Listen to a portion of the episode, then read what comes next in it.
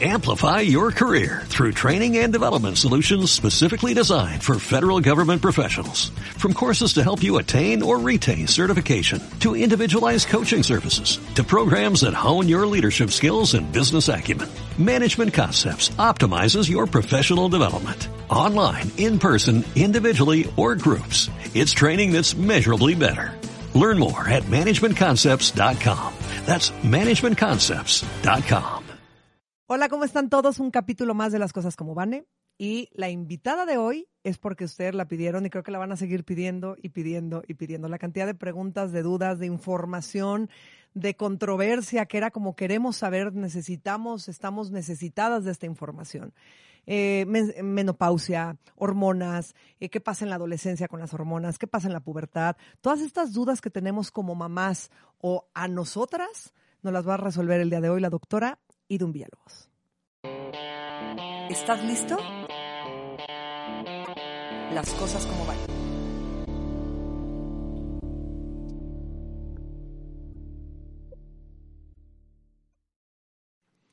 Pues de nuevo aquí, Idun. Qué gusto tenerte. Muchas gracias, muchas gracias por la invitación y muchas gracias por tener más dudas y por invitarme. Sí, qué impresión. Fíjate que desde que se lanzó el reel, este, en cada, en cada episodio, en cada capítulo, hacemos un reel, que es el que lanzamos para invitarlos a que vean. Desde que se lanzó el reel, se empezó a reproducir y empezó la gente como de, a ver, ¿cómo quiero saber más? Cuando empiezan a ver el, capítulo en YouTube y en las plataformas que lo empiezan a escuchar, me doy cuenta de las dudas y de lo mal informadas que estamos la mayoría de las mujeres. O sea, de verdad, porque hay preguntas que para muchas podrían ser como muy lógicas, como de a ver, ¿cómo no? Ay, lo yo te decía de la menstruación, ay, ¿cómo me doy cuenta de mis síntomas de menstruación, de la menstruación, de la menopausia? Que es lo que la gente como que más le brincó, ¿no?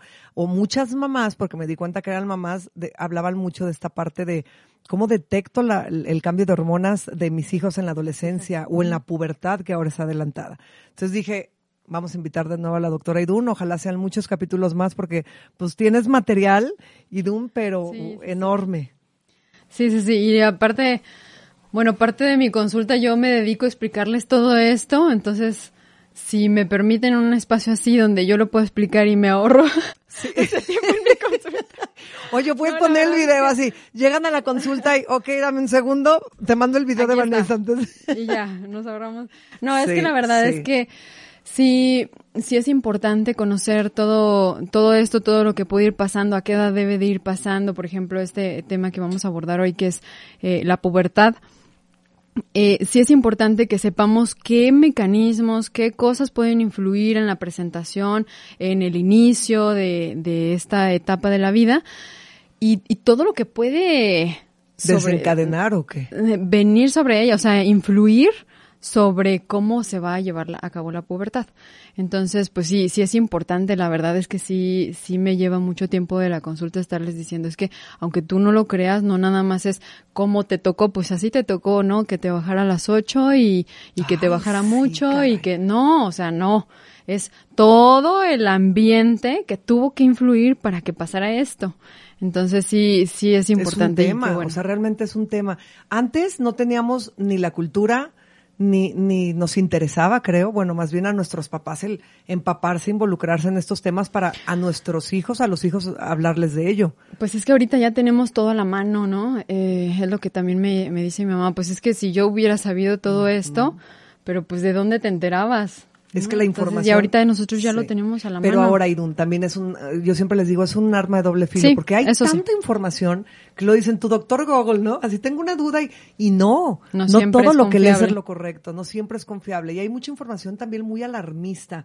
Investigas de algo de, no sé, me está saliendo un granito, el no sé qué, y ya te vas a morir y es una, o sea, es, hay mucha información muy alarmista. Eso me pasa mucho con las embarazadas, por ejemplo, ahí no sé, yo ni siquiera tengo TikTok, pero, pero todo el mundo me llega diciendo, es que en TikTok ya vi que la hemorragia y que no, y yo, a ver, tranquila, ¿no? O sea, vamos a, ver todos tus factores de riesgo y en, en, base a eso vamos a tomar medidas, pero no es que a todas. Ahora es un caso, te explican un caso, pero eso no generaliza. Exacto. Oye, Iduna, entonces para adentrarnos, mandaron muchas preguntas este, eh, tuvieron muchas dudas, gracias, muchísimos mensajes.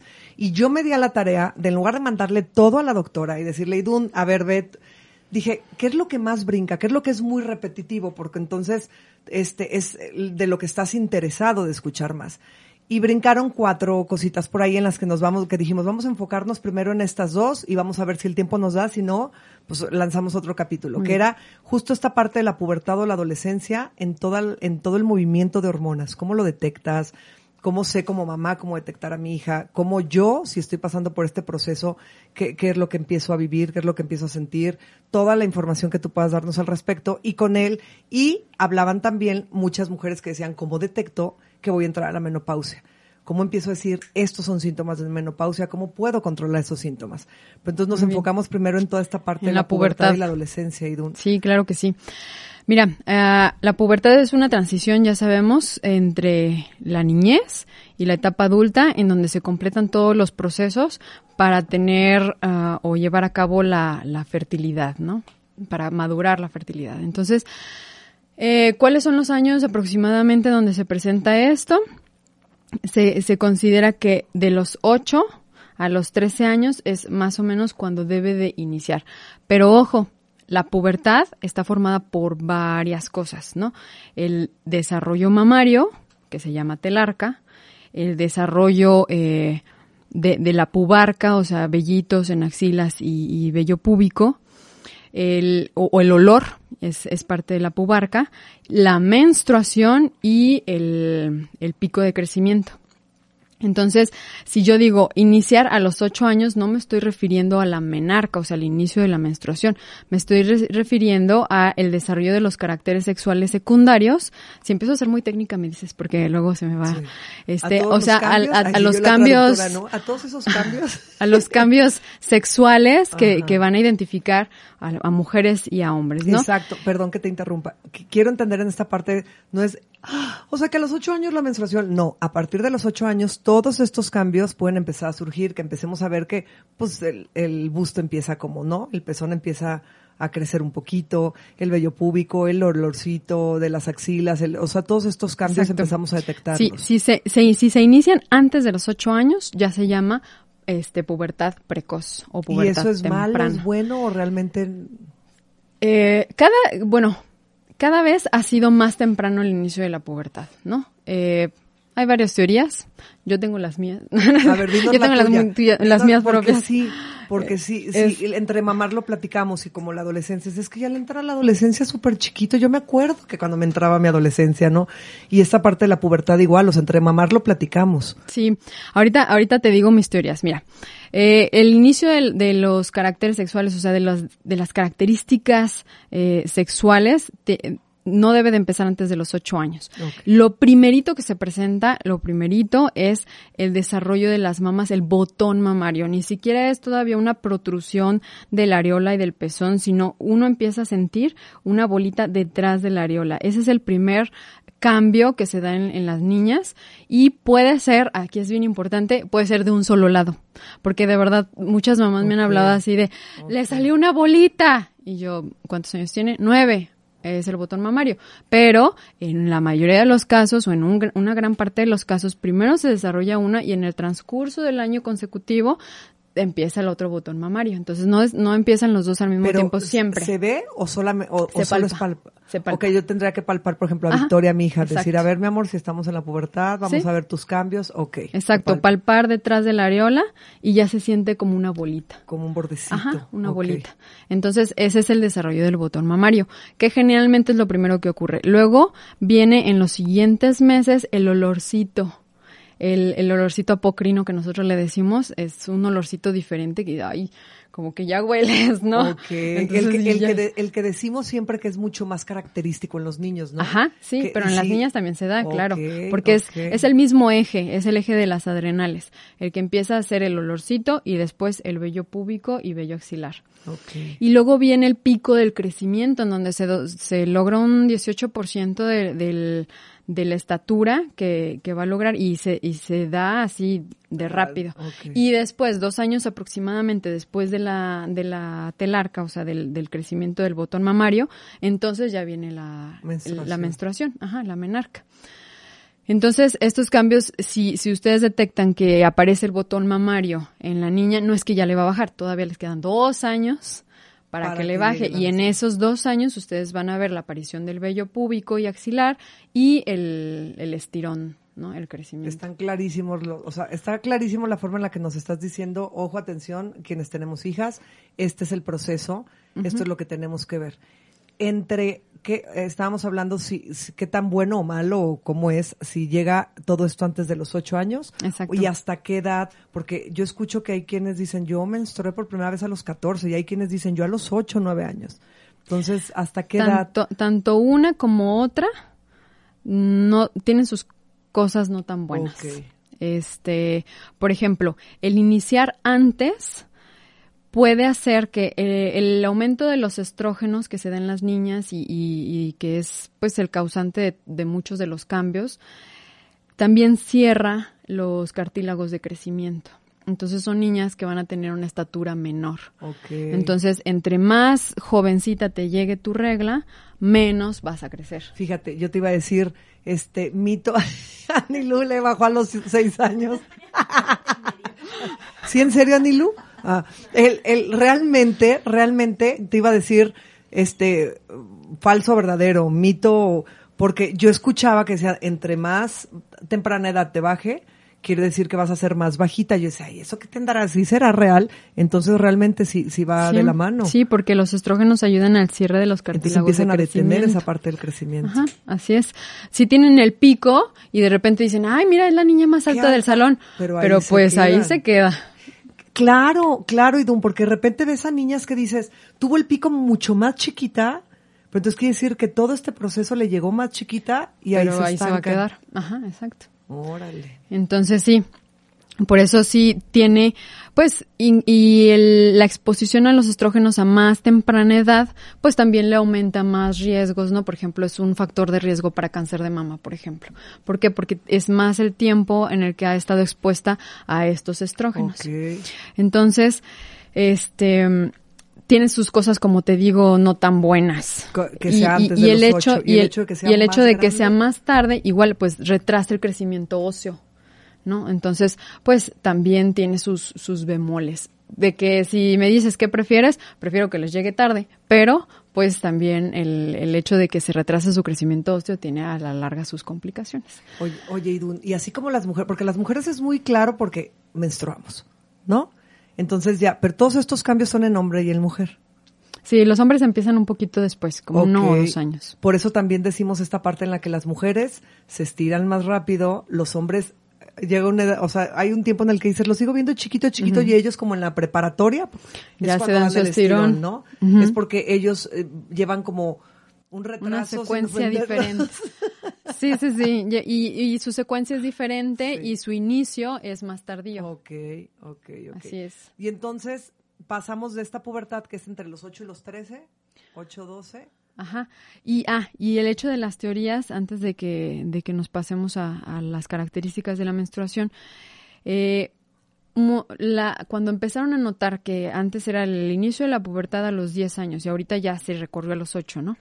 Este, muchos empezaron a decir que es por las mejores condiciones de vida, ¿no? Mejor nutrición, etcétera, pero sin embargo el hecho de que inicie incluso antes de los ocho años, pues nos está hablando de que hay algo, algún otro factor que se está incluyendo. Entonces, hay un montón, o sea, teóricamente si tú te metes a, a estudiar todo lo de, de dónde pueden provenir los estrógenos, que son los que generan esto, estos cambios, hay un montón de exposición que nosotros tenemos actualmente a los estrógenos por muchos lados y que esas son como mis teorías, ¿no? Por ejemplo, eh, la flora intestinal. Nosotros cuando fuimos chiquitas y todavía hace poco, estaban todos súper, si el doctor no le dio antibiótico a mi hijo, pues no es buen doctor, ¿verdad? Porque no le da antibiótico. Entonces hubo un boom de los antibióticos y eso daña la flora intestinal. Entonces, por ejemplo, empezando por ahí, el intestino tiene una parte de la flora intestinal que se llama estroboloma, que hace que se excreten los, los estrógenos a través de las heces fecales. Es un proceso que se llama glucuronoconjugación, que no vamos a meternos mucho, pero se excretan a través de los ácidos biliares y luego se excretan a través de las heces. Pero si pasado por las heces estas bacterias están alteradas, lo vuelven a desconjugar y los vuelven a la circulación. Entonces, un estrógeno que ya se había eliminado vuelve, a la circulación y entonces eso que hace que aumente la cantidad de los estrógenos. el proceso. Acelera el proceso y hace, por ejemplo, en las niñas que ya habían menstruado pero empiezan a tener estos problemas, que tengan más estrógenos y por lo tanto más menstruación, ¿no? O más, más sangrado menstrual. o más desarrollo mamario. el intestino, o sea, estando sanos del intestino podemos estar sanos de absolutamente La enfermedad empieza por el intestino. Lo decía Hipócrates. Completamente, sí. Yo estoy igual que tú de atacada, Nelu, porque yo, yo desde mi proceso de separación de todo este rollo, a ver, es paréntesis, mi intestino, mi colon, mi, o sea, está muy mal. Cuando yo en la vida yo escuchaba que se enferman, yo decía, pues ¿de qué se enferman? Pero ahora inflamación, colitis, parálisis intestinal, o sea, todo lo del intestino todo va relacionado con el intestino. Y es cuando compruebo y digo, claro que sí. Cuando no sabes por dónde empezar por a un paciente que está de todo mal, empiezas por el intestino, ¿no? Wow. Porque es lo más importante. Y mira, hasta en ese tipo de cosas estamos partiendo no, claro, hormonalmente tiene mucho que ver. Y luego, otra cosa, por ejemplo, eso, los, los estrógenos que vuelven a la, a la circulación, ¿no? Sanguínea. Otra, los estrógenos que vienen de fuera, que creo que lo platicamos en el, en el capítulo pasado, no recuerdo este, los estrógenos que estamos trayendo, los plásticos, ¿no? El BPA, que finalmente tiene un anillo, este, que el, cuando el BPA cambia dentro del cuerpo, ese anillo parece el anillo que se une a, las células y que simula ser un estrógeno. Entonces, eh, por eso se llaman senoestrógenos, estrógenos que vienen de fuera. Entonces, por ejemplo, BPA, talatos, que son los que fijan el olor, las cremas de para peinar muy perfumadas, los perfumes, las cremas de corporales muy perfumadas, los jabones muy perfumados, tienen talatos que son fijadores de olor y que son también disruptores hormonales, que son senoestrógenos, que vienen de fuera. Y entonces eso aumenta la, la, cantidad de estrógenos exógenos dentro. Entonces son cosas que vienen de fuera, ¿no? Entonces, ya tenemos los que regresan a la, a la circulación, los, que, vienen de fuera. Y, lo, y nosotros, por dentro, también ha habido una epidemia de obesidad en adolescentes. y entonces, de la obesidad, este, de, eh, en la obesidad, en la grasita, algunas hormonas se pueden convertir a estrógenos, eso se llama aromatización. Entonces, la obesidad, por un lado, predispone a tener más cantidad de, estrógenos. Otro tipo de estrógeno no estradiol, pero sí, finalmente son estrógenos. Y nosotros, si además le sumamos que todos los adolescentes están en el celular antes de dormir y en la pantalla y no sé qué, con la, haber visto la pantalla antes de dormir te disminuye un 25% tu producción de melatonina. Y la melatonina es un inhibidor de la aromatasa, o sea, pues. produces más estrógenos, o sea, este, más bien es un estimulador de la aromatasa. Entonces produces más estrógeno de los que hubieras producido si no te estuvieras viendo las pantallas o no te desvelaras. A raíz de esto que acabas de decir tan importante, puede ser que los índices de depresión, de ansiedad, de ataques de pánico y de todos estos cambios emocionales y mentales en esa edad está disparadísimo, y yo, creo que es... pantalla. Sí. Y de lo que hay detrás de la pantalla, ¿no? O sea, eso. de no es que sé Es que qué vemos, qué consumimos. Y, y, y, y, lo dependientes que somos de, de los likes y de, y de, la liberación continua de endorfinas a base de, de likes y de todo esto. y que son eso, un se hacen adictos a esas endorfinas, ¿no? Te lo juro que yo no lo creía hasta que lo comprobé. Lo confieso, lo comprobé y por eso hice unos cambios que mucha gente que me sigue en redes ha notado, porque ya me lo han puesto, porque dije, no, o sea, a ver, señora cuarentona, o sea, ¿qué te está pasando? Ahora resulta que si tu reel, tu imagen, tu historia, tu no tiene el, el, impacto que tú deseas y que tú quieres y que tú sientes, entonces te, te, va a provocar algo. O sea, ¿en serio vas a estar preocupada y angustiada? Pues no, no, no, no está bien. Ahí comprobé lo que había leído porque yo hablaba mucho de eso refiriéndome a qué onda adolescentes, qué onda chavos, qué onda niños, qué onda. No podemos estar dependientes de esto. Entonces ve cómo tiene una relación, claro, hormonal y todo lo que viene y todo lo que desencadena. Sí, ahorita me acordé de, si vieron cómo presentó este Julio Iglesias el hijo a su novia, o sea, yo dije, no, casi me desmayo, ¿no? o sea, Le, le, puso una sábana con unos, y así de, miren, miren, y la, la fue como encaminando hasta que llegó a las cámaras, y de repente baja la sábana y la chava así, y yo digo, ¿Qué es ¿Qué eso? forma de objetivizar a una mujer, ¿no? O sea, no es un objeto, es una...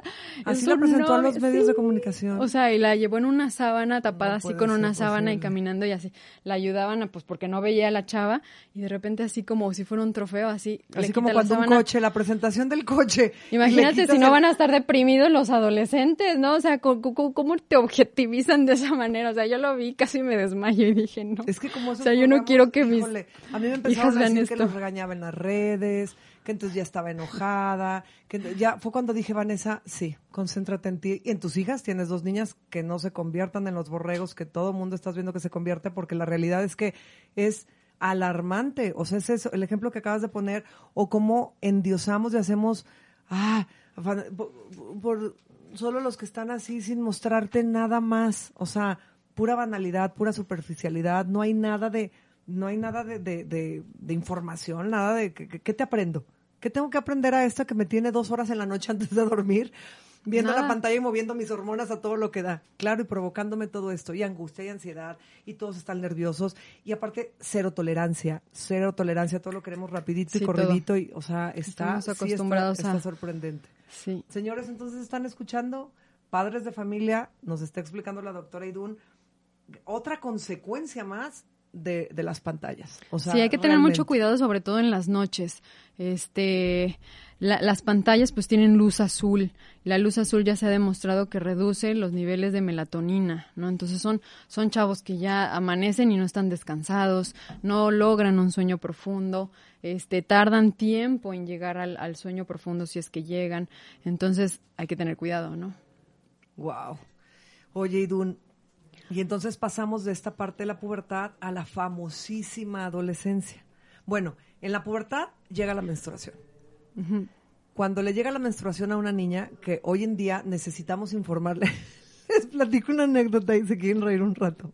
Mamá, mamá, te pasas. Y te voy a balconear. Mi, mi mamá nunca me explicó bien nada. Entonces a mí me baja grande, como a los 13 años. Para mí era grande porque yo escuchaba que a todas mis amigas les bajaba y estábamos en Maeva, ¿no? Cuando Maeva era Maeva, Manzanillo tan bonito.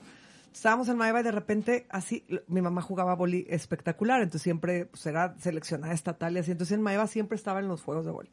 De repente empiezo a sentir y yo, ah, y yo, no marches. Sí, sí es. Sí, pero ya, o sea, sí es por lo que, ya sabes, los comerciales antes de, ¿qué me pasó? ¿Pasarte que esto? Yo, claro, ¿a ¿Eso quién qué? le digo? Eso que eso que le pasa a todas las mujeres. O sea, vean cómo no me podíamos de hablar de, ese- me está bajando, estoy menstruando. O sea, no podíamos hablar y hasta en los comerciales era como de, uy, ¿no? Como de, ay, las infecciones son de las niñas mal, las niñas bien no nos infectamos. Y así es como dije, ¿qué hago? Entonces corro, ya sabes, ahorita vengo y así voy, corro, compro las toallas sanitarias. Entonces yo la, abro la toalla sanitaria y dije, ok, entonces quito el, el, Y te- y me la pegué. Me la pegué. Me la pegué. Ahora despega tu chifladera. Que, que mi mamá, bueno, mi mamá se ahogaba. Me dijo, es en serio que te la. Le dije, ¿cuándo me explicaste? Pegas esto en tu. pantaleta. O sea, ¿cuándo, mamá? ¿Cuándo lo hiciste? Ahora despégate. Aparte, yo decía, pues no me estaba absorbiendo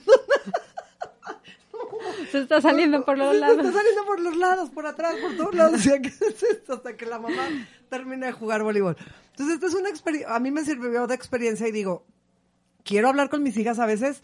Victoria tiene nueve años, o sea, ya el mayo va a ver los diez y no sé si es el momento, no sé a qué edad es la edad indicada, de qué forma explicar todas estas partes o hasta ella los procesos que va a empezar a, a, a- tener, ¿no? Porque ni siquiera sé, por ejemplo, ahorita que me dices, bueno, palpando es como te das cuenta, bueno, entonces ahí puedo decir, bueno, me quedan dos años, como para Sí. explicarle, para no adelantarle un proceso. Pero eh, esos cambios que ellos empiezan a surgir, que yo no me acuerdo, yo la verdad no, no los recuerdo, no los tengo presentes, pero sí son muy notorios hormonalmente, ¿verdad, Idun? Pues te- si te refieres como a en procesos cerebrales, Em- emocional, todos estos cambios que, porque lo pasa en la adolescencia, de, está en la adolescencia, es insoportable, pero pasó por la pubertad, que fue cuando llegó la menstruación, que fue cuando empezó a tener estos cambios. bueno, es que se juntan, ¿no? Las dos cosas, todos los procesos que debes de completar eh, como parte de tu adolescencia, eh, en donde pues te tienes que revelar y, y, encontrar como tu propia identidad, más los cambios hormonales que estás viviendo, pues sí, obviamente sí, sí son más notorios, pero no, no todo la, el comportamiento, a lo que voy es de que no todo el comportamiento de los adolescentes es per, per se por las hormonas, ¿no? Okay, o sea, okay. se juntan las dos cosas, se De junta que ya esta no sientes que necesidad. eres niño, ya eres grande, pero tampoco no tan grande. O sea, son esto- estas cosas eh, de identidad. ¿no? Exacto, sí, sí, sí, ahí se les juntan las dos cosas. Y por eso es, por ejemplo, tan difícil en esta parte identificar un problema eh, de menstruación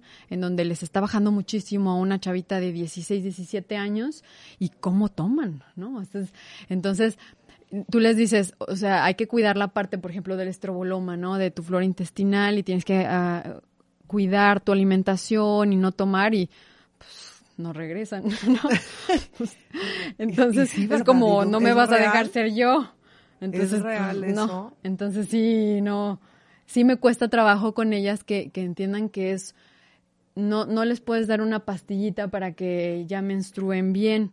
O sea, no les estás quitando el problema de fondo. Ellas tienen que cuidar su alimentación, tienen que hacer ejercicio y tienen que cuidar la cantidad de alcohol que ingieren.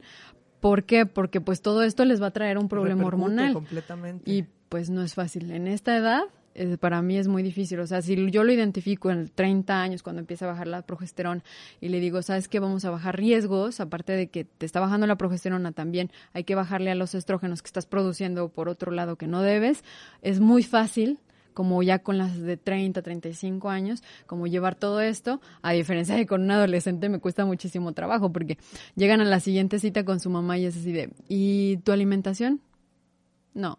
Aparte ¿Haces de ser la ejercicio? actitud. Aparte No. de ser la actitud. Sí, sí, Entonces, sí. Dices, bueno, Entonces no te puedo, sí, es que no es magia, no te puedo ayudar diciendo, mira, ten, entonces tómate esto y vivirás feliz y tu menstruación será perfecta. No, es y que no aparte es dar cierto. anticonceptivos para mí a los 16 años es como, No, no, no. pues sí, porque finalmente le vas a dar en la torre a la otra flora intestinal, ¿no? Entonces, pues dices, híjole, ¿cómo le explico que, que no es magia, no? O sea, sí se tiene que cuidar. Y pues es una etapa en la que no, pues no miden. Todo lo, lo, que, pasa se es que creo que en la adolescencia estamos como peleados, ¿no? Yo siempre digo, en la adolescencia es como pelearte Sí, con el una- mundo. Ajá. Y a todo mundo le, todo mundo te cae mal. No me va a decir qué tengo que hacer. No me va a decir que no puedo tomar. Yo tomo mis No propias ajá. decisiones, yo soy súper independiente. Y no es cierto, porque la realidad es que no es cierto. Estás, todavía vives con tus papás, ¿verdad? No eres ni independiente ni estás tomando tus propias decisiones. Exacto. Entonces es, es como, es como complicado. Pero realmente estás hablando de, entonces, ¿quieres tener una menstruación bien?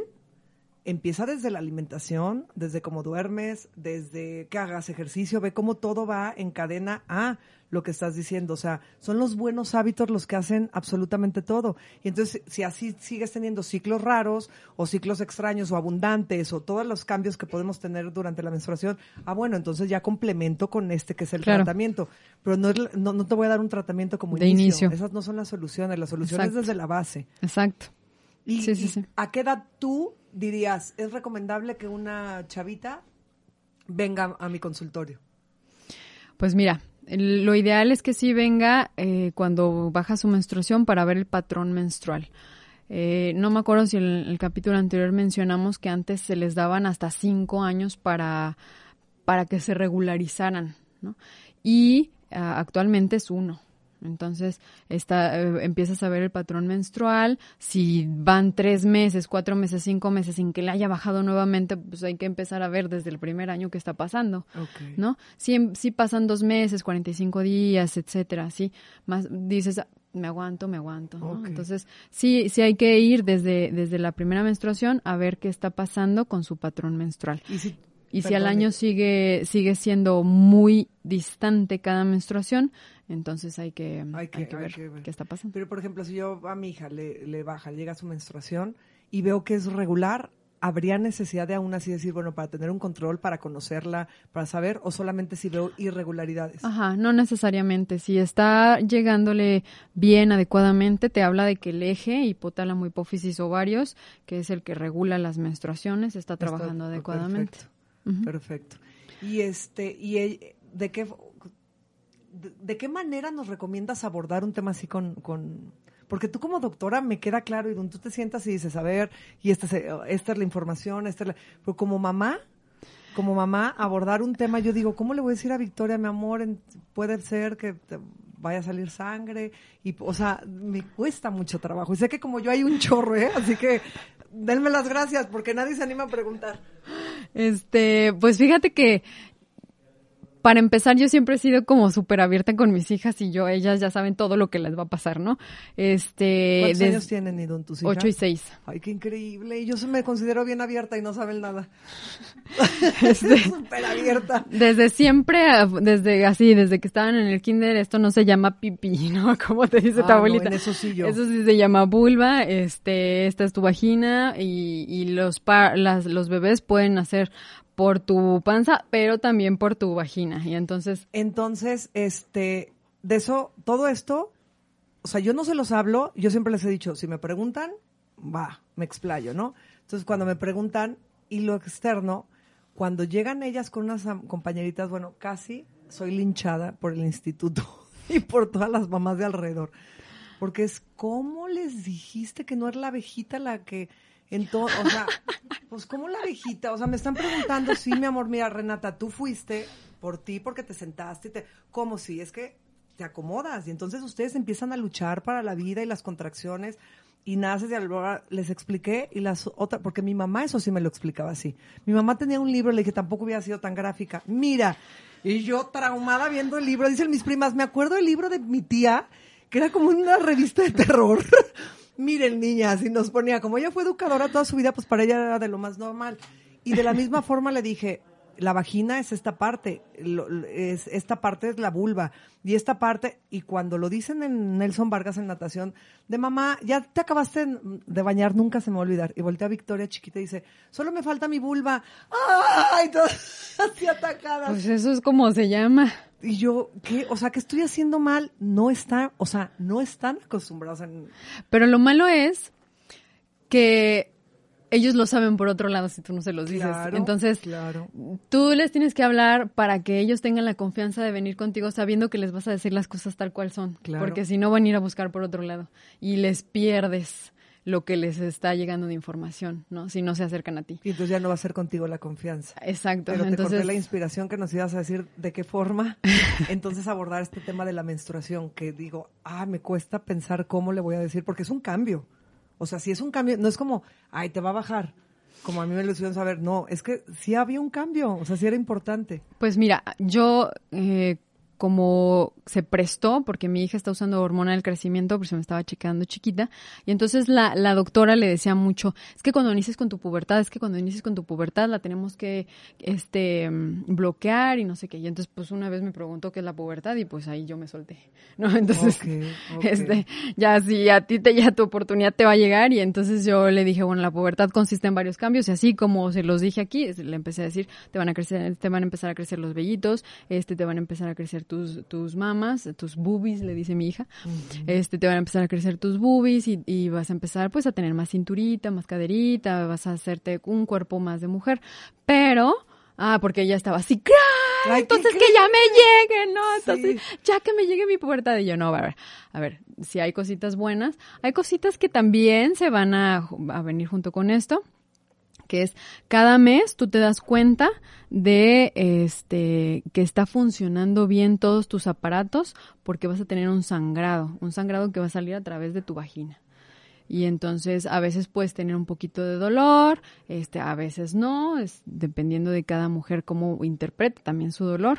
Entonces, pues sí, o sea, ya explicándole todo y no, lo, a- me lo tomó bastante Pero me bien, acabas ¿eh? de decir algo bien padre. Fíjate, yo no hubiera pensado en decirle la forma en la que te vas a dar cuenta que todo está funcionando bien dentro de ti, que realmente tu cuerpo está, está funcionando perfectamente, es a través de un sangrado que cada mes. Yo no hubiera pensado decir eso, por ejemplo. Entonces es una forma de, bueno, vas a sangrar, que puede haber, por ejemplo, yo pienso en Renata, mi hija, para ella sangre y es. ah, entonces vas a sangrar, pero es porque estás funcionando, o sea, es porque realmente tu cuerpo se está expresando que está funcionando bien. Pero a lo mejor yo hubiera pensado en decirle, mi amor, pues cada mes nos llega, el- sangramos, y te sientes la fruta, y te vas a poner un cojín con semillas.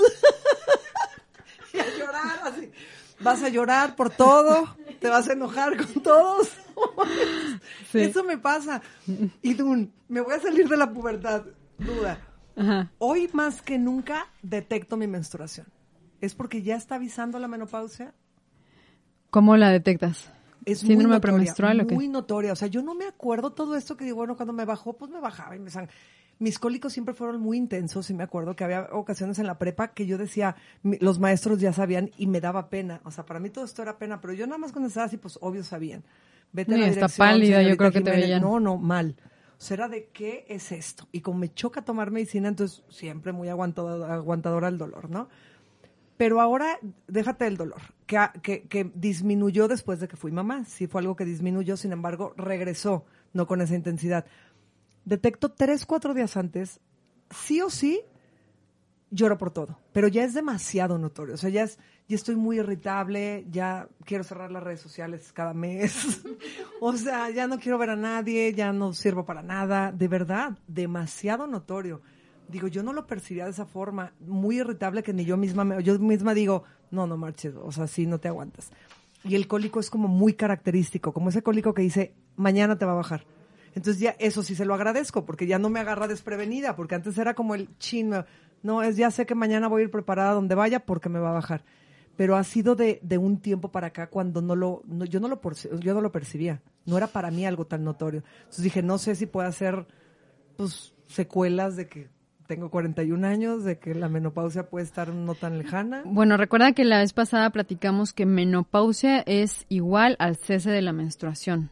Y el cese de la menstruación se da por disminución de los estrógenos. Sin embargo, no son las únicas hormonas, no es la única hormona implicada, ¿no?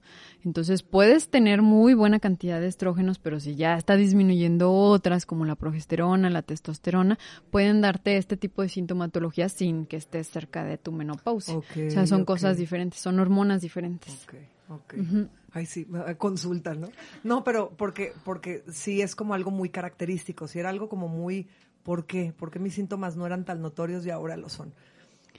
Hablando de esta parte, ya, perdón por haber tomado la consulta, de esta parte de la pubertad y de la adolescencia, de la forma de hablarle a los niños, este, algunos síntomas muy característicos que digas sí o sí ocurren en la pubertad cuando llega la, men- la menopausia. Oíme nada más, la menstruación, Eh, ¿Te refieres como a que a cólico, ca- ca- cambios emocionales? Exactamente. Las prim- el primer año, sobre todo, no es tan, no es tan notorio. no es tan notorio. No, es, esto va incrementando conforme pasa la edad. Entonces, sí hay quienes lo empiezan a experimentar muy, a muy temprana edad, pero en el primer año no es tan característico. O sea, es- así como, "Ay, ya me llegó, ya me manché, y no, porque ni siquiera saben cómo identificar qué, qué cosas pueden avisarles de que ya les va a bajar su menstruación. Entonces ya conforme van empezando a conocer su cuerpo, ah, es que me da un dolor. Tengo una, tengo una paciente que dice, es que siempre que me duele la nalga, al día siguiente me baja. Entonces ya se enseñan como a identificar qué cositas, sin que sean necesariamente cambios emocionales o, o cólicos, qué cositas, ah, hay una que le sale un grano. Y siempre en el cachete derecho. ¿Qué? O sea, es que es, es Es que sí, chistoso. sí, es que el pero, cuerpo pero se tienen que enseñar a, a conocerse, ¿no? Y es parte del autoconocimiento. Entonces, no, pues mire, ya me salió mi grano, mañana me va a bajar, entonces. Sí, sí es lo que te digo, mi cólico es muy característico. O sea, no es un cólico de cuando ya me bajó, por ejemplo. Es como un dolorcito que digo, mañana me va a bajar. Y como un llantito, dos días antes que digo, estoy chillando porque no sé, ni siquiera sé, me va a bajar pasado mañana. O sea, son mis dos avisos. y, y no eran tan perceptibles. Y sí es cierto también, puede ser parte del autoconocimiento, ¿no? Cuando tienes 10 años, pues obviamente que tú nada más estás así, llega y todavía no aprendes a conocer todas estas partes, ni siquiera entiendes las emociones, ni la hormona, ni las sensaciones, ni no sabemos ni qué rollo, y a esta edad ya nos tenemos bien conociditas, o sea, sí es diferente. Eh, este, Oye, íbamos a abordar algo de, de los genitales y no sé qué. Ah, es Pero que no sé si todavía hay dudas Sí. de la pubertad. Pues es que van a, te puedo apostar que a partir de aquí van a surgir dudas, porque les dije al principio que eran cuatro las preguntas como más características. Y este, estamos tocando esa, que mucha gente decía, ¿cómo percibo, cómo me doy cuenta de que puedo entrar a la menopausia? Este, querían saber mucho sobre la parte de la pubertad de, y la hormona con sus hijos, ¿no? Con sus hijas. O sea, ¿cómo me doy cuenta, cómo detecto, cómo me informo, cómo hablo con ellas? Y preguntaban, hubo muchas dudas que me llamó la atención porque aparte detectaba como que daba pena esta pregunta, este, y lo hablamos el día que tuve, que, hubo la charla de, mujeres, que fue cuando te conocí en persona y todo, que, hablábamos de la pena que nos da hablar de, la parte física de nuestros genitales, de las dudas que tenemos sobre muchos temas como tabús o como no. Entonces las personas que me preguntaron fue como, pero no lo vas a publicar, ¿verdad? no, yo solo paso la información. Que decían, oye, noto mi parte íntima distinta, ha cambiado, me siento insegura, eran como muy, me siento insegura, ya no tengo seguridad al desnudarme y que me vean, este, porque ha cambiado, pues, se puede, se puede como revertir, puede haber una cirugía, puedo tener como otra vez esa seguridad, con todos los cambios que tenemos, sobre todo cuando, después de que somos mamás, que creo que es cuando pueden venir más esos cambios, y porque había una, una señora que preguntaba en particular, decía, todos, todos nuestros genitales, algo así, todos nuestros genitales o todas las personas, a todas las personas nuestros, los genitales les van cambiando con la edad si eres mamá o no eres mamá, ¿hay alguna diferencia? ¿Y podemos hacer algo para volver a sentirnos seguras? Sí, sobre todo es por cuestiones hormonales y genéticas. Este, y sí, sí cambian, también obviamente con la edad, cambian muchísimo. Y hasta con la ocupación, como, como comentábamos la vez pasada. Este, ¿qué, ¿Qué cambios son los, los más notorios? Por ejemplo, dependiendo de las hormonas, pueden crecer los labios menores, que es como lo más común que tenemos en la consulta, que los labios menores se hacen hipertróficos, o sea, crecen y sobresalen por fuera de los labios mayores. Hay a quienes eso les molesta, realmente yo siempre les digo que no hay un que no todas las vulvas son iguales, o sea, no todas tenemos que tener vulva de Barbie, que es la famosa, que no sobresalen los, los labios menores por, por encima de los mayores, pero no necesariamente eso es anormal, o sea, eso es una variante anatómica. Sin embargo, cuando ya hay problema, eh, por ejemplo, con la bicicleta o con las relaciones sexuales, de que ya son tan grandes que se meten a la hora de la penetración y se lastiman, a la hora de la penetración. Eso puede suceder. Sí, porque están muy hipertróficos, entonces a la hora de la, de la penetración como que se mete y se mete como doblado, ¿no? Por, por el pene porque está como eh, con la fricción, claro, claro, este, como que se mete, se sale, se mete, y, y, se llegan a lastimar y eso les ocasiona dolor. Entonces, ahí sí se puede hacer alguna cirugía de reducción de labios menores. Y pierde sensibilidad. Es que hablaba con la doctora Iduna el otro día y yo soy ciclista. Y le decía que entre muchas de las ciclistas de nosotros hablamos de, pues sí, es anatómicamente cuando haces mucha bici cambia o, o te inflamas o de repente empiezas a notar cambios que dices en la torre, me decía, claro, pues mientras no te bajes de la bici durante horas y kilómetros en la semana, es que es obviamente, pues es, es, es esa parte, pero da pena de repente preguntar muchas cosas, aunque, aunque estés entre mujeres. Y un día surgió entre las que hacemos la bici de, oye, yo siento esto, yo, ah, no, pero a mí me pasa igual. Ah, bueno, es algo muy común. Pero decíamos, hablábamos y, y decíamos justo eso. No, bueno, pero son cambios como, bueno, pues te bajas de la bici y empiezas a notar que se van operarte, que no se perderá la sensibilidad? O sea, era como una duda muy común. Si te operas una zona tan íntima, ¿no dirás, dejo de sentir? Hay riesgo. Eh, sí, en los artículos siempre te dicen hay un riesgo. Eh, hasta ahorita no me ha tocado, pero y dependiendo también del abordaje que le hagas, hay, hay diferentes abordajes eh, para los labios menores y dependiendo del abordaje es la, la, posibilidad de que pierdan sensibilidad. Y yo siempre se los aviso, ¿eh? O sea, hay posibilidad de que sí pierda sensibilidad. Eh, yo generalmente no hago un abordaje lineal, que es en el que más sensibilidad se pierde. ¿Por qué? Porque en el bordecito de los labios es en donde están todos los, los receptores nerviosos. Entonces, eh, si tú los quitas todo el borde, porque hay veces que me dicen, es que quítame todo el borde porque es lo más oscuro o, lo más ondulado. Y yo les digo, ok, pero esa es la parte que más receptores nerviosos tiene. O sea, te voy a quitar un. Ver bien desnuda. no, está Hay a quienes no les importa. a mí me daría pero sí, pero sí les, les aviso que se pierde sensibilidad. Yo prefiero hacer un corte en, en V este y, y, luego volver a unir los, los bordecitos de aquí y de acá y entonces eso lo hace más chiquito sin perder el borde que tiene todos los receptores. Pero siempre hay siempre ¿Qué, qué tan común están siendo ese tipo de es que hubo varias preguntas de eso pero todas era como no no vas a enseñar no yo no voy a publicar tus preguntas o sea es para hacer el capítulo y, este ¿qué, entonces qué tan común es te voy a decir en 2017 salió un artículo que en Estados Unidos, después del implante mamario, estaba la labioplastía en frecuencia. Es que Es eh, muy frecuente, cada vez es yo más nunca frecuente. lo hubiera imaginado. Yo nunca lo hubiera imaginado hasta que me surgió esta duda con mis compañeras de ciclismo porque empezamos a quejarnos por varias cosas que detectábamos y te las externé. Y dije, no, yo creí que yo era rara y que para mí era algo, no, dije, no, no, entonces lo mío es nada, yo creo. O sea, la cantidad de personas que con los partos, este, con la edad, eh, porque te digo que una de las señoras que preguntó se veía una señora ya mayor, entonces era como de, este, si puedo, si puedo hacerme un cambio, o sea, Sí. si, si puedo volver a sentirme segura, era, era como su pregunta. eh, y era importante, era importante preguntarte esta parte. Sí, son, son varios los cambios que se presentan. Uno es, como te digo, la hipertrofia de labios menores, que es la más común y la que más les ¿Y molesta. esa es hormonal? ¿Esa es Esa es hormonal y genético también. Este, y la otra que es más con la edad es eh, como adelgazamiento de los labios mayores. O sea, los labios mayores se hacen chiquitos como pasitas y los labios menores crecen, ¿no? Entonces, eso es la parte que no les gusta. Entonces, hay forma de rellenar labios mayores y de cortar labios menores. Pero, Cabrón. pues- Mira, estás diciendo y le estoy haciendo así que... Y, y es, es un, ese tipo de cirugías son cirugías de quirófano, de tiempo de recuperación eh, importante, o son ajá. cirugías sencillas. Dependiendo que sea lo que quieran. Por ejemplo, el relleno de, de labios mayores, como si se requiere hacer una, una pequeña extracción de grasa, este, para meter la grasa en los labios mayores, sí, eh, lo mejor es quirófano. Pero, por ejemplo, la, el recorte de los labios menores, eso se puede hacer en consultorio.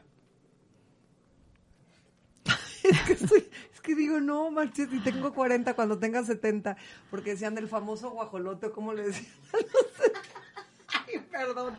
Es que no decían, y yo no entendía hace años. O sea, ¿por qué se burlan de que el guajolote? Entonces ya empecé a entender y dije, claro, pues va con. Ahorita que me. Mira, te lo juro, Idun, que empezaste a describir, dije labios menores, labios mayores, se arrugan, caen. ¡Claro! Parece un guajolote. No, no, no, es que las mujeres somos una chulada. O sea, de verdad sí somos una chulada porque generamos vida, tenemos cambios hormonales de una forma impresionante, menstruamos, este, nos da la menopausia, eh, tenemos todos estos cambios físicos que yo quisiera saber. Los hombres tienen cambios físicos en, en el pene, en los testículos. Sí, también se les aflojan. También, sí. Bueno, por lo Y, y también se les oscurecen, ¿eh? Bendito sea Así como Dios. nosotros. bendi- Por Pero ejemplo, esa parte Lo malo es que nosotros no somos tan, tan fijadas y, ay, lo tienes más oscurito, ¿no? Es que nosotras no somos exhibicionistas. Ojo también. Por ejemplo, si estamos en un baño de mujeres, todo pues sí, la boobie te pones la crema y te... Pero yo sé que en los baños de hombres, no porque me metan los baños de hombres, porque lo sé, ellos andan por la vida, es más, hasta agarran la secadora y... Entonces ellos como que se... Como que no, y, se, no hay- y se van a empezar a hiperpigmentar ahora más porque también ya se rasuran y se depilan. entonces, Y, eso te hace... te eso te predispone la, así a oscurecer. O sea que también por habernos hecho de- depilación láser en la zona íntima. ah, no, no, no, con láser no, pero el, ¿Con el el, el traumatismo, ajá, la cera y el, y el rastrillo, Te oscurece. pues, ajá, claro. Sí, pues es un mecanismo como de defensa de la piel. Oye, por ejemplo, el blanqueamiento, Edun, que tú me decías, por ejemplo, a las ciclistas no les recomiendo un blanqueamiento porque si sigues con el roce de la Con el bici, estímulo. Del, del estímulo, pues no te va a servir por mucho tiempo. Sí, exacto. Este, pero a una persona que no hace ciclismo, ¿un blanqueamiento lo recomiendas?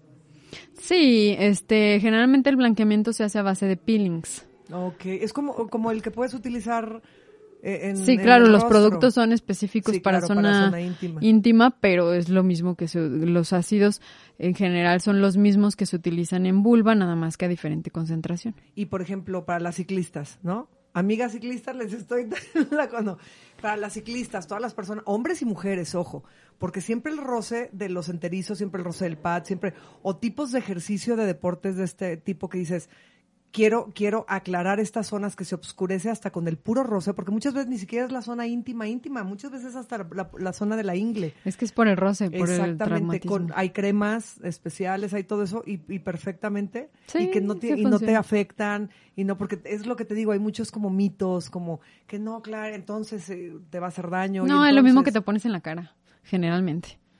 Sí, sí, sí, es un peeling químico. Ahí está. Entonces, porque es, es como mucho, bueno, yo, yo tenía como mucho miedo de esas cosas que decía, bueno, porque dicen que si utilizas, que si utilizas los champús, este, íntimos, te cambia el pH y es malo que mejor Eso te sí bañes con jabón neutro. Eso es real, ¿verdad? No, tampoco el neutro. Ah, ¿vieron? Fíjense qué mal estaba. Y yo Es con que- mi jaboncito neutro independiente. No, lo que pasa que, a ver, la, la vagina no es neutra. El pH neutro es un 7. Y la vagina tiene un pH de 3.5 a 5. Entonces la, la vagina no es neutra. Y no hay ningún jabón que tenga ese pH. Ah, incluso les recomiendan que con lirio, o sea, y el lirio es más alcalino que no sé qué, o sea, tiene un pH de 9 como el lirio más o menos. Entonces olvídense, para vagina no. Sote. Ajá, o sea, sí, esos tipos de jabón de pan. Ariel y jabonzote. No. No, no, no, o sea, ningún no, jabón de pan. No, ese no me hagan caso, eso fue un chiste. Este, agua nada más. y, y, y el olor y así. Es que, es no- que yo no, yo siento como, es como cuando te lavas los dientes que me decía mi dentista, ey, ey, podrías lavártelos sin hacer Sin- espuma, sin hacer ajá, nada. sin pasta. Eso no, sin pasta de dientes, o sea, eso ya es como, como efecto placebo de sentir que si este- tengo la espuma así, entre más espuma, más es entonces exactamente lo mismo. nada más necesita agua. Hay muy pocos casos Perdóname. en- Hay muy pocos casos en los que sí recomendamos un jabón especial, pero los, los jabones sí bien- son muy específicos y traen un pH muy bien cuidado.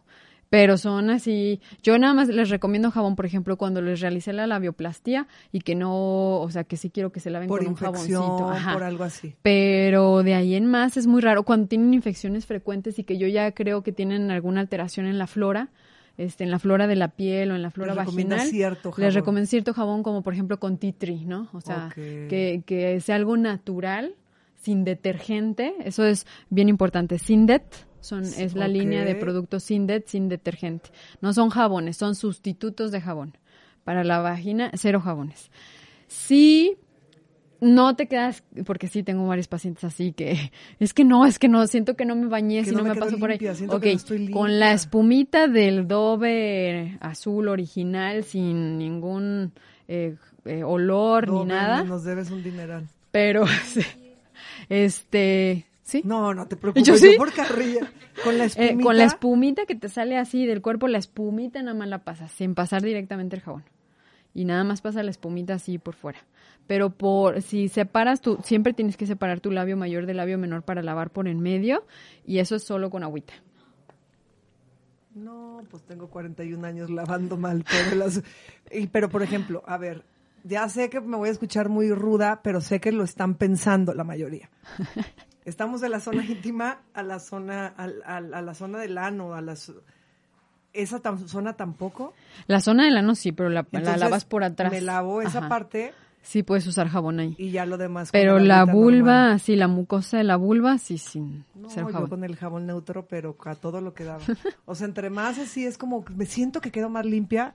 Qué bueno que te hice No, esa no, pregunta, no. Idun. Porque te, te puedo apostar que somos muchas personas que decimos el jabón neutro.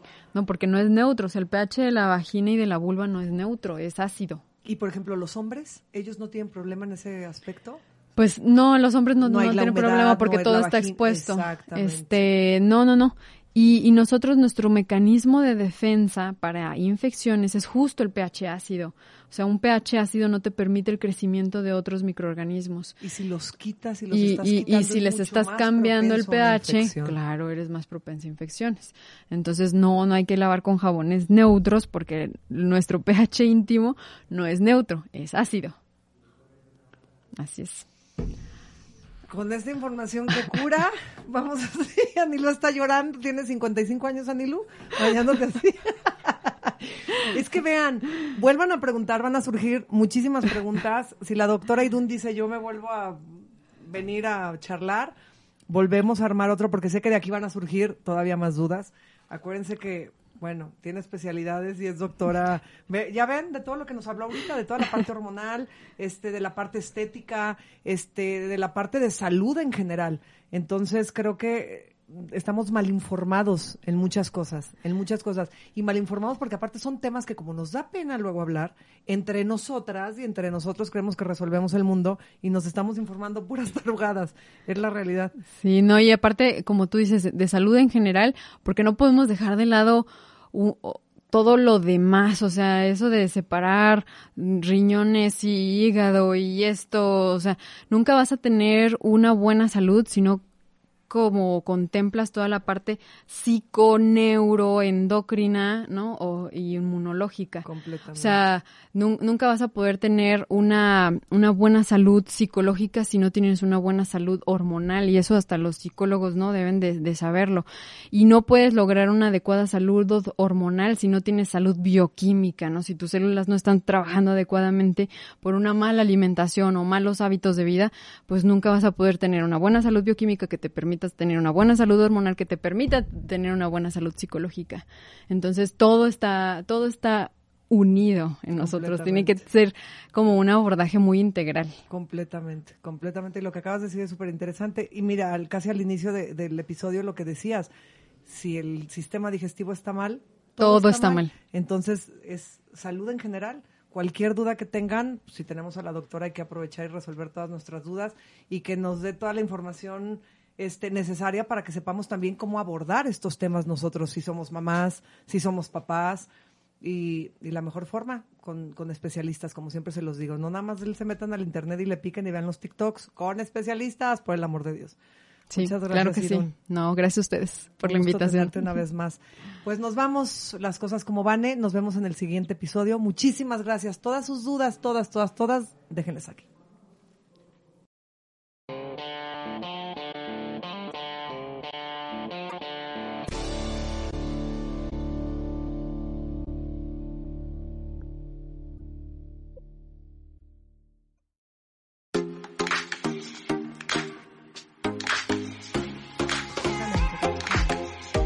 Una producción de Excellence Podcast. Si te gustó, por favor califícanos con 5 estrellas y dile a quien más confianza le tengas que se suscriba. Estamos disponibles como Excellence Radio en Spotify, Apple Podcasts, iBox y YouTube, así como en excellenceradio.com. Comparte.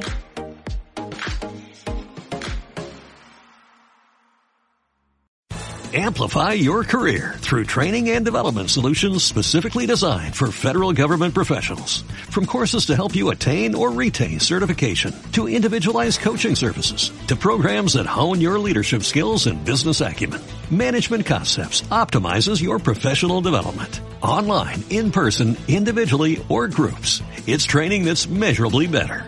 Learn more at managementconcepts.com. That's managementconcepts.com.